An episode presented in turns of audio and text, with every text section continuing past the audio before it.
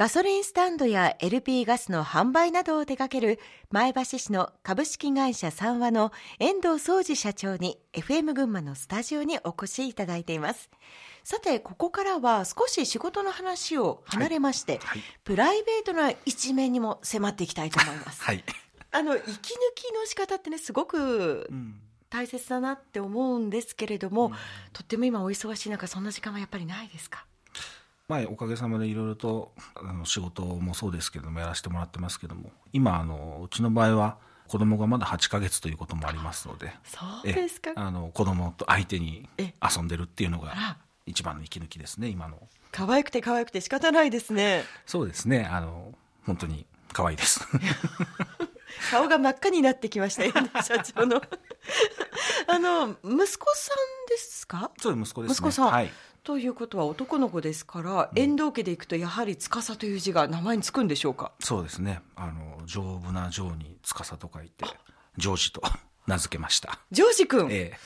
男の子が生まれるっていうのが分かった時点でその司という字を使うか使うまいかということはあの非常に私個人も悩みまして。悩みましたか。はい、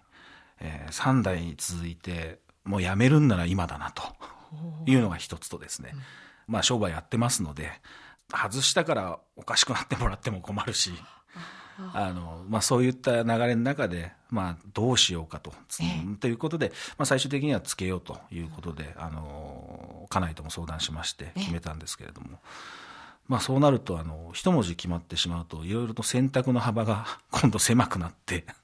まあいろいろ考えた、いたんですね。で、えー、今後、ね、彼がどうなっていくか分かんないですけれども海外でも通用するようななるほど。そういう,、まあ、そういうなような思いも込めてジョージという名前に付けさせてもらいましたね。これこんなことをお父さんが話しててくれたっていうのが、ね、伝わると嬉しいですねまた。そうですね。あの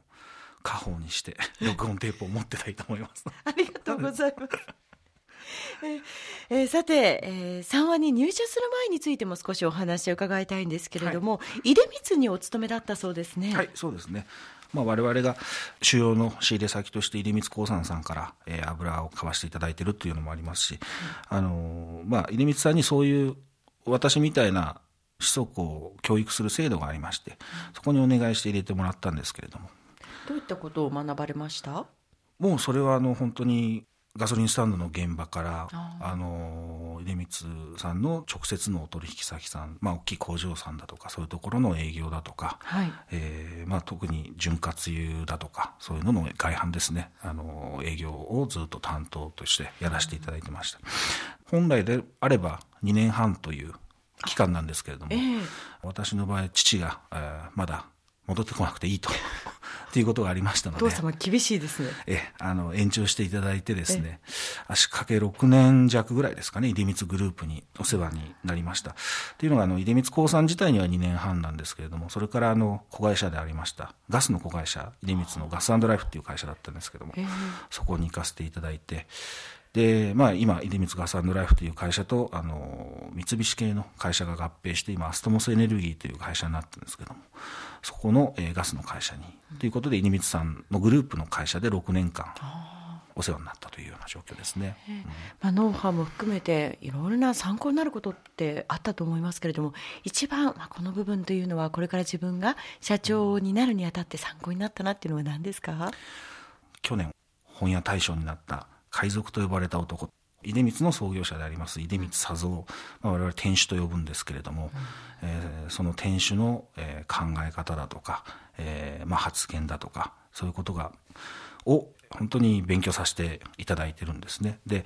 えー、出光佐三店主の一番の言ってるのがあの人間尊重というような考え方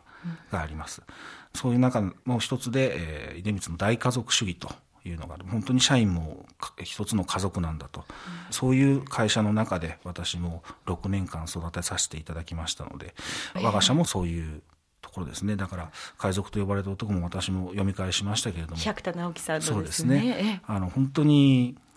まあもちろんね、はい、あのフィクションになってますけれども、えーまあ、戦後復興期ですごいチャレンジをいろいろしてますし、まあ、そういう話を、まあ、私自身はその店主にはお会いしたことないんですけれどもうちの父が会っていたりだとかまた、あの出光の先輩方、えー、であの店主と一緒に仕事をされた方とかそういう方のお話を聞く機会が本当に多くありましたので、まあ、本当に、まあ、社長業という話になってくると、はい、えー、まあ、パッと思い浮かぶのが、うん、まあ、出光さんと、はい、まあ、あとはうちの父親を少し見習っていきたいなと。遠藤裕二会長ですね。一昨年まあ、2年前ですけども社長に就任されたわけですけれど、どんなお気持ちでした？その頃のこと思い出してみると。そうですね。当時はやはりあのなったばかりというのは何かをこう変えていかないとあと、その自分要は自分らしく自分らしさを出さないと社員だとか、えー、周りのお客さんだとかそういうことにも少し認めてもらえないのかなっていう形でかなりやっぱ気を張って、えー、どちらかというとその、まあ、父が残してきたものを何か変えてやろうというふうに感じておりましたけど、ただまあ今まだ2年ですけれども、まあ、やっていく中で、まあ、もちろんあの変えていかなきゃいけない部分っていうのはいっぱいあると思うのでそれはどんどんどんどん着手していきたいと思うんですけども、はい、それだけではなくその創業の時からの精神だとか、うん、えー、そういうところっていうのは揺るぎないものがありますのでそういうところも一緒に考えていけたらなというふうに思ってますね。はい、ただそうは言っても、はい、あの2000年代に入ってから本当にエネルギー、まあ、特に石油に関して言いますと本当にもう今までとは全然違う流れになってしまっているのが現状なんですね。でそういった中であの、まあ、お客様にも迷惑かけないようにあの我々の最終的な、まあ、一番の目的はあのお客様にエネルギーをしっかりお届けするといったようなことを、まあ、会社の班としてますのでそういう中でいろいろと新しいことをやりつつも、はい、えー、まあ、もともとのコアビジネスであります石油だとか LPG だとかっていうことを、えー、しっかりやっていかなきゃいけないなというふうに感じておりますね。あの社長はお話を聞いてみましたら一人っ子なんですって？そうですねはい。ということはもう小さい頃から後を継ぐのかな、社長になるのかななんて思いっていうのはあったんですか？そうですねあの、まあ、そういう意味では、まあ、それをするっていうのが正直まあ、当たり前の世界というか、まあ、継がないという選択肢をあまり考えたことがなかったので、えやはりあと、まあ、一番初めに話しましたけど祖父がああいう形で創業して亡くなってるっていうところで、えー、まあ、それを、ね、絶やすわけにはいかないというのも少し、まあ、これは少し大人になってから考えてことですけれどもやっぱりそういう通常ではない。ような状況もみんな苦労してやってきたっていうのは話で聞いてましたので、